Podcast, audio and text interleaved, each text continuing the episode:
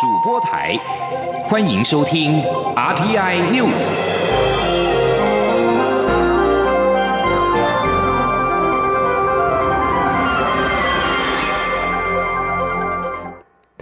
各位好，我是主播王玉伟，欢迎收听这节央广主播台提供给您的 RT News 新闻。首先带您关注台美关系的重大进展。外交部表示，美国国务次卿克拉克今天将率团访问台湾，是一九七九年以来访台层级最高的现任国务院官员。他将与台湾讨论如何强化经济合作。访团成员还包括了民主人权暨劳工局驻青戴思卓。外交部长吴钊燮上午出席。活动时受访表示，美国政府再次派遣高层政府官员来访，彰显美国对台美关系的重视以及一贯的坚定支持。我方会与他针对台美经济议题交换意见，为未来要举办的台美经济暨商业对话做好准备。今天记者王兆坤的采访报道：美国国务院次卿克拉克来访，是国务院自一九七九年以来访台最高层级官员。美国在台协会表示，克拉克此行是参加前总统李登辉的追思告别礼拜。美国将缅怀李登辉遗志，透过共享的政治和经济价值，持续维系与台湾及台湾活跃民主体制的深刻情谊。外界关注台美经济及商业对话的进度。外交部长吴钊燮受访表示，此事涉及层面广泛，双方仍在讨论。吴钊燮说：“这一次世青来台湾的时候，啊，我们相关的政府官员也会跟他就这些啊相关的台美经经济方面的这些议题啊来进行讨论，啊，为接下来啊我们要做的这些对话做好所有必要做的这些准备工作。”吴钊燮上午出席投资欧盟论坛记者会，他致辞表示。台湾与欧盟共享民主、人权等核心价值。外交部鼓励台湾优质企业超前部署，前进欧洲，寻找后疫情时代的新商机。欧洲经贸办事处处长高哲夫表示，二十二号举行的论坛将分享欧盟的投资环境，欢迎台湾企业探索欧洲，进一步了解商机。中央广播电台记者王兆坤台北采访报道。总统府发言人张敦涵今天表示，总统府诚挚欢迎美国政府代表团来台，并感谢美方对于前总统李登辉表达追思之意。克拉克的来访充分显示，台美两国是共享民主价值的坚实伙伴。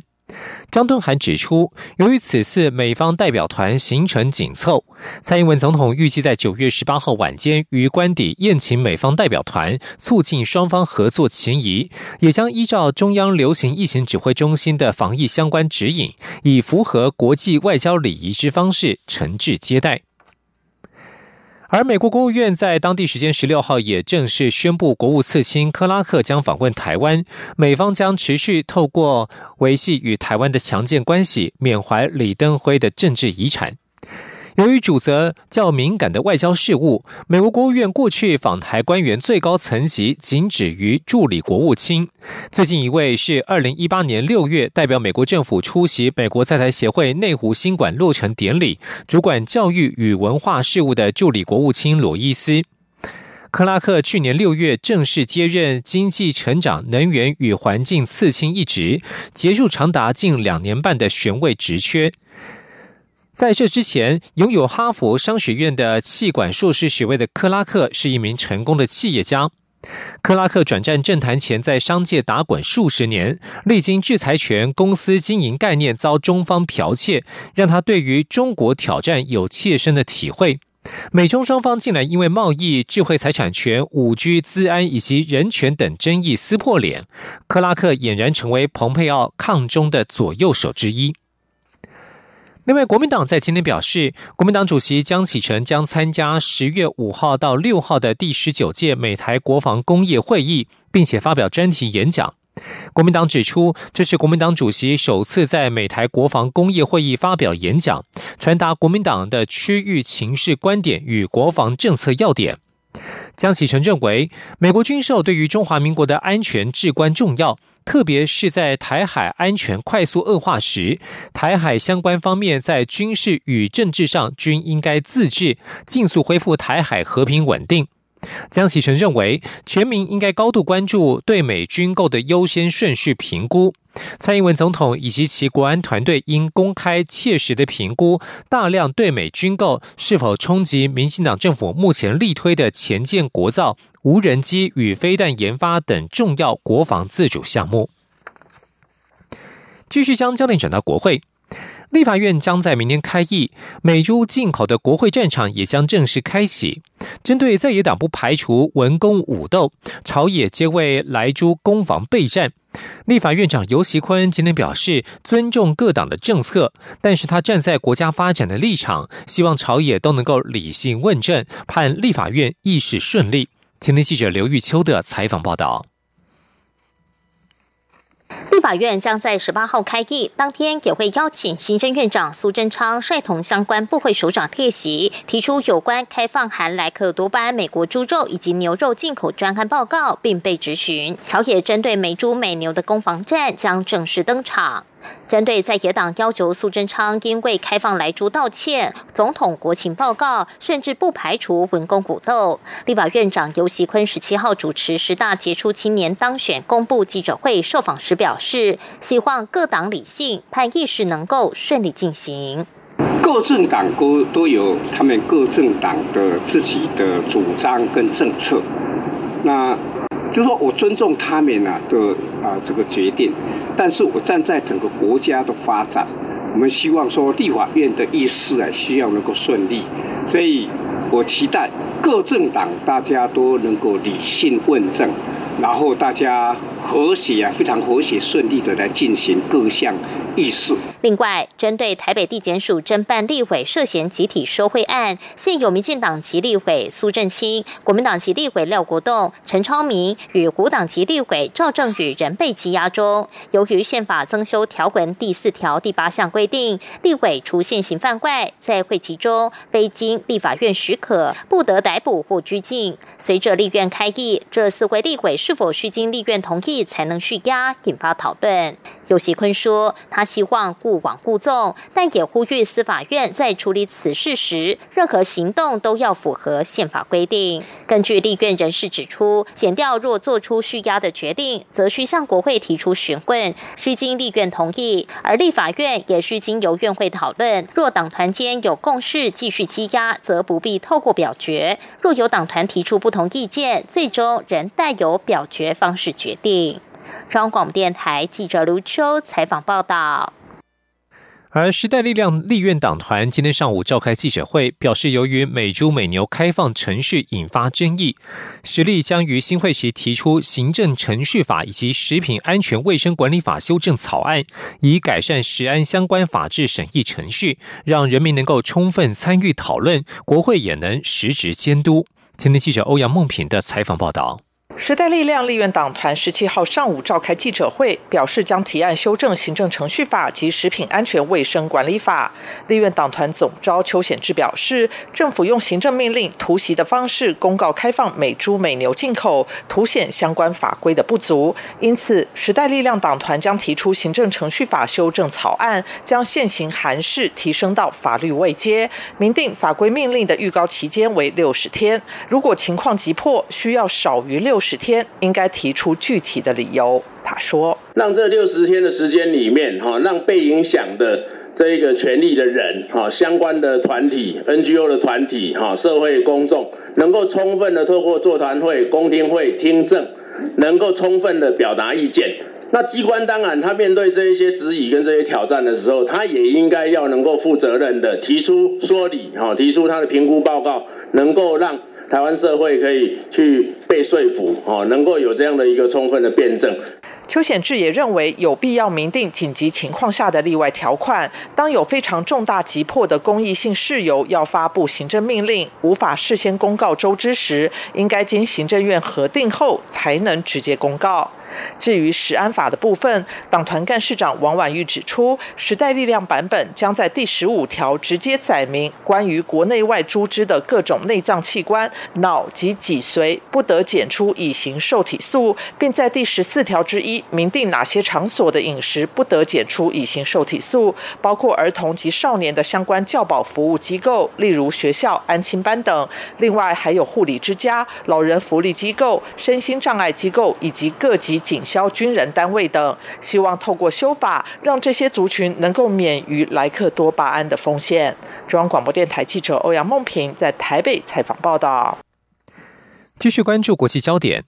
欧盟执委会主席范德赖恩十六号发表年度欧盟盟情咨文，提到中国时称其为竞争对手，并谴责发生在香港及新疆的侵犯人权行为，表示准备提出欧盟的马尼刺激法进行制裁。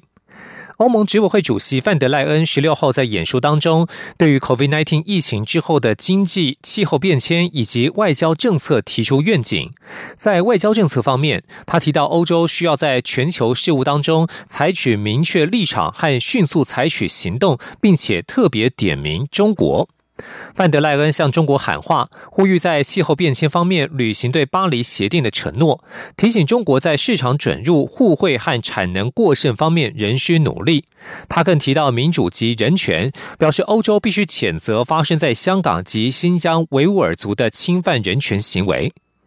范德赖恩宣布将会提出欧洲版本的马尼刺激法案，这是至今欧盟领导人对反制人权侵犯者最正式的声明。此外，美国近日积极联欧抗中，美英外相十六号特别在华府会晤。美国国务卿蓬佩奥会后表示，两人在会中谈论到中国的挑战，美方欢迎英国近日就香港、新疆及华为等争议所采取的行动。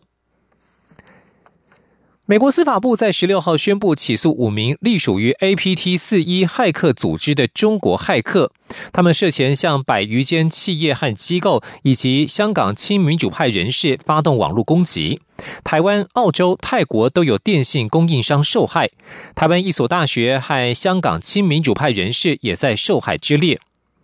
美国司法部与联邦调查局 （FBI） 十六号在记者会上发布上述声明。不过，这五名嫌犯仍然在逃。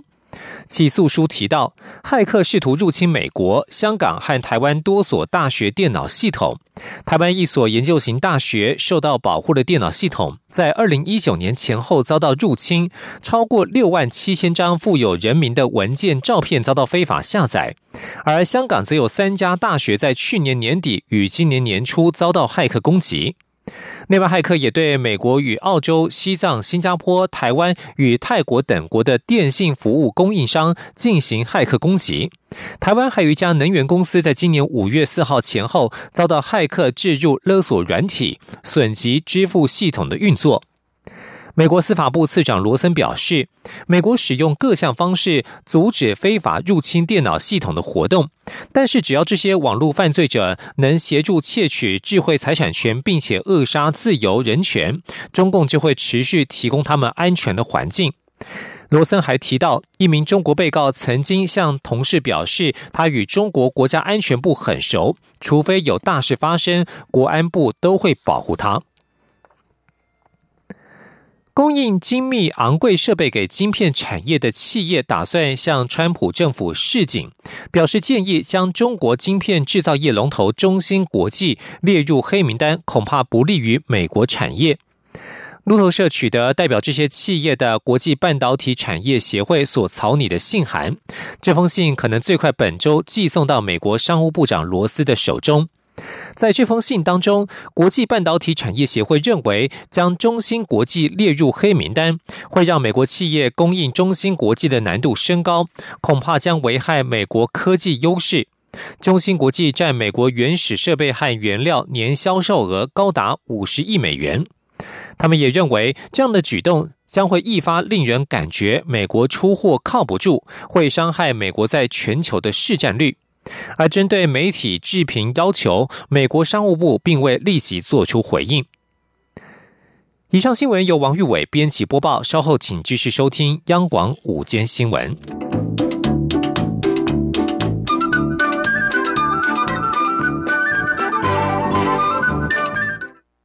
我是小客阿包医生吴汉蒙。不管是温江大哥或是乘客，都要遵守相关的防疫规定。第一，车内全程佩戴口罩；第二，尽量避免交谈及饮食；第三，可以打开窗户，保持通风；第四，非必要不要乱碰触车内其他地方。付款时也可以使用优卡或行动支付。下车后一定要记得用肥皂洗手或干洗手消毒，降低感染的风险。搭乘交通工具，防疫不松懈。有政府，请安心。资讯由机关署提供。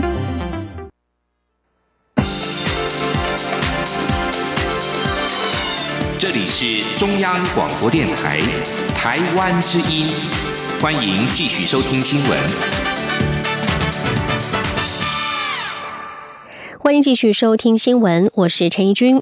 行政院在去年拍板台湾永续发展目标，提出了二零三零年新能源机车新售百分之三十五的低碳指标。不过，随着政府推出了燃油机车汰旧换新的补助政策，也导致电动机车的销量是急剧下滑。为此，台湾智慧移动产业今天集结了上中下游的产业链，联署呼吁政府要重视既定的目标，让台湾有机会从机车王国迈向电动机车王国。记者吴丽君的报道。面对俗称武汉肺炎的 COVID-19 疫情带来的去全球化、去实体化、去污减碳三大潮流，不仅欧洲自行车及电动汽机车市场畅销，特斯拉的股价也在近期大涨四倍。不过，台湾智慧移动产业协会十七号却集结了超过七十家电动机车上中下游产业链，连署呼吁政府正视今年一到八月电。电动机车整体销量下滑三成的危机，台湾智慧移动产业协会理事长王建全指出，行政院去年提出二零三零年电动机车新售百分之三十五的永续发展目标，但是随着政府推出七期机车太旧换新的补助政策，今年燃油机车一到八月的销量较去年同期增加了五万多辆。而电动机车却相对减少了两万多辆，呼吁政府先制定二零二四电动机车破百万的短期目标，让台湾有机会从过去的机车王国迈向未来的电动机车王国。王建全说：“但是呢，如果二零三年电动汽车新售三十五 percent，而且希望呢，我们在二零二四年会到一百万的电动车，这就可以达到。”一个损益两平，会有一个经济规模，这时候台湾就有机会成为全世界一个电动机车的王国哈。台湾智慧移动产业协会秘书长郭景成也指出，目前全台机车大约一千四百万辆，电动机车只有四十几万辆。今年一到八月，燃油机车总销量超过五十一点七万辆，电动机车的销量却只有六万多。辆相较去年同期，燃油机车前八个月的成长达百分之十点九，电动机车却下滑百分之二十六点六，市占率也从去年全年的百分之十八点七下滑到现在只剩百分之十点五。事实上，台湾拥有强大的机车产业链，结合台湾强大的三 C 产业，让台湾有非常好的机会切入。世界电动机车的市场，呼吁政府千万不要错过。中央广播电台记者吴丽君在台北采访报道。美中贸易战，俗称武汉肺炎的 COVID-19 疫情，加速了全球供应链的重组，而且美日欧皆有意建立新的供应链体系。外贸协会董事长黄志芳今天指出，不论新的供应链体系如何合纵连横，以台湾资通讯、精密制造、机械业的产业实力，仍然可以扮演关键角色。至于美方宣布国务次卿克拉克即将访台，外传两人有望见面，黄志芳对此没有证实，只回应人都还没有来，还说美方贵宾来谈的应该都是双边关系的重要议题。记者谢佳欣的报道。外贸协会十七号举办二零二零 Desumi 数位商务大趋势国际论坛，探讨后疫情时代的数位新生活、数位转型生态链等议题。冒协董事长黄志芳受访指出，疫情加速全球数位转型，而台湾是生产数位转型所需硬体设备的最重要国家，包括伺服器、网通设备，甚至电动车关键零组件，都是由台湾企业生产提供。他并认为，不论是受疫情还是美中贸易战影响，供应链面临重组浪潮、加速数位转型的时刻，其实是台湾企业很好的机会。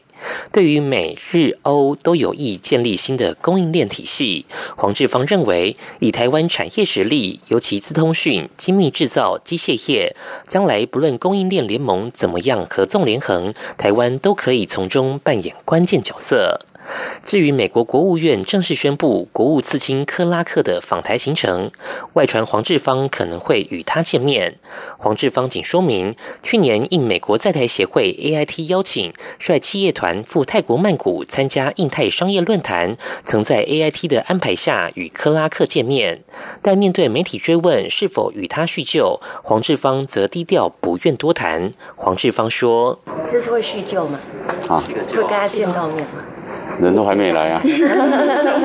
我不知道。之前讨论的议题大概是比较着重什么？如果这一次有机会见到面，大概会想要谈什么？哦，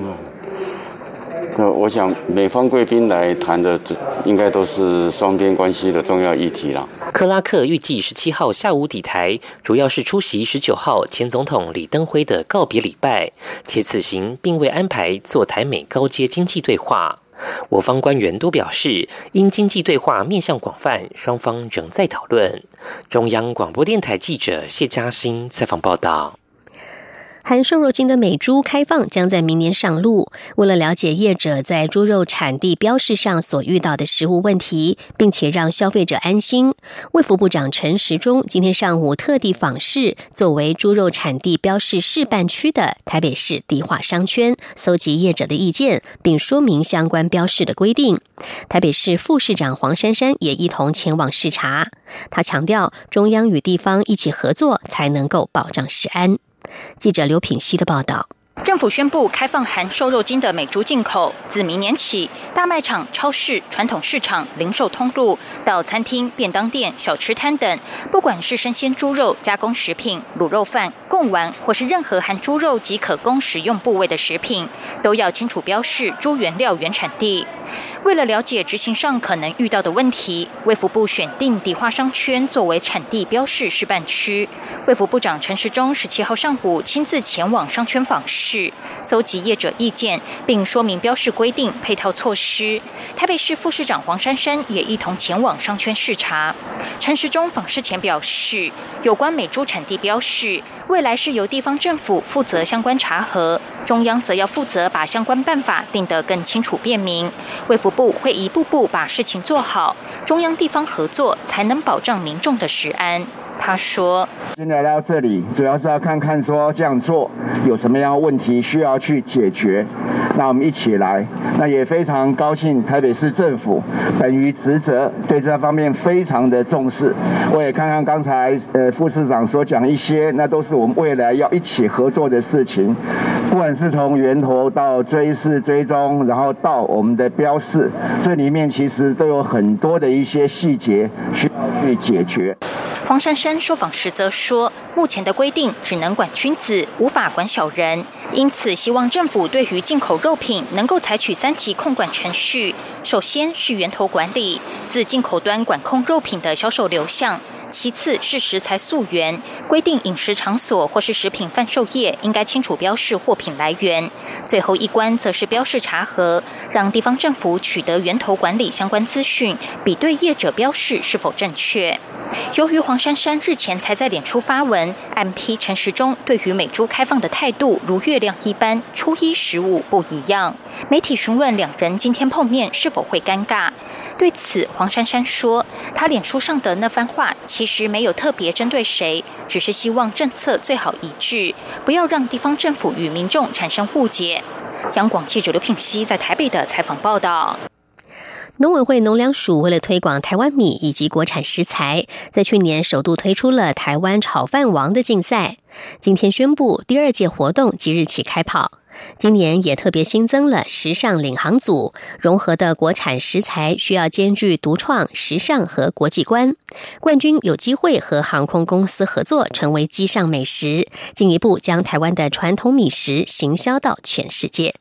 记者郑祥云、陈林信宏的报道。为深化国人对米食的认同感，农粮署去年首次举办台湾炒饭王竞赛，吸引两百二十五组队伍参赛，且成功推出全台首款具产销履历的冷冻冠军炒饭，并于全家便利商店、爱买、大润发等各大通路上架。销售期间六个月突破九万份，去化超过七千公斤的稻米。九月二十五号开始，则是增加全年福利中心销售据点，未来全台共有。四千三百处据点都可以购买得到。为了延续炒饭的消费热潮，农粮署今年再度办理台湾炒饭王竞赛，且增加时尚领航组。有别于经典美味组以大众化美食为出发点，时尚领航组融合国产食材，需兼具新颖独创、时尚感及国际观，创造出的冠军炒饭还将和航空公司合作，推出联名冠军炒饭上市，进一步将台湾的传统美食行销至全世界。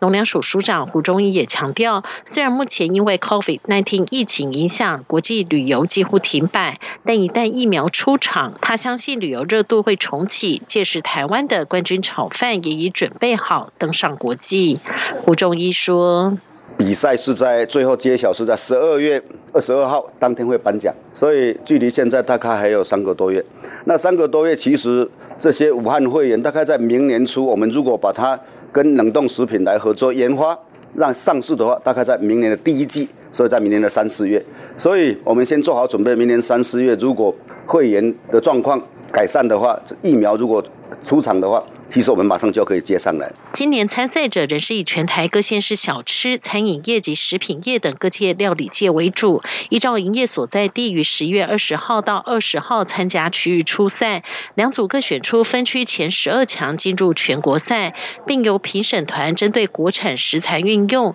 商品化可行性、创意及风味口感等，评选出两组冠军。中央广播电台记者郑祥云、陈林信宏采访报道。关心国际政治消息，华府智库战略暨国际研究中心中国国力计划公布八月中的卫星照片显示，中国第三艘航空母舰已经具初步规模，预计未来几个月内就能完成船体组装之后下水。战略暨国际研究中心中国国力计划公布八月十八号的卫星照片显示，这艘航空母舰正在上海江南造船厂进行组装。这是中国第三艘航舰，也是第一艘装备现代技术的航舰。根据照片估算，这艘航舰的船体总长大约两百九十七公尺，吃水线宽度大约四十公尺。华盛顿邮报引述了中国国力计划研究员福纳勒的话，指出无法从照片当中确定新的航舰是否会安装电磁弹射器，这是当前外界对中国航舰技术的最大疑惑。在此同时，美国十六号则是宣布一个雄心勃勃的海军扩编计划，借此增加自主航行船舶、潜舰以及飞机，来对抗日益升高的中国海上挑战。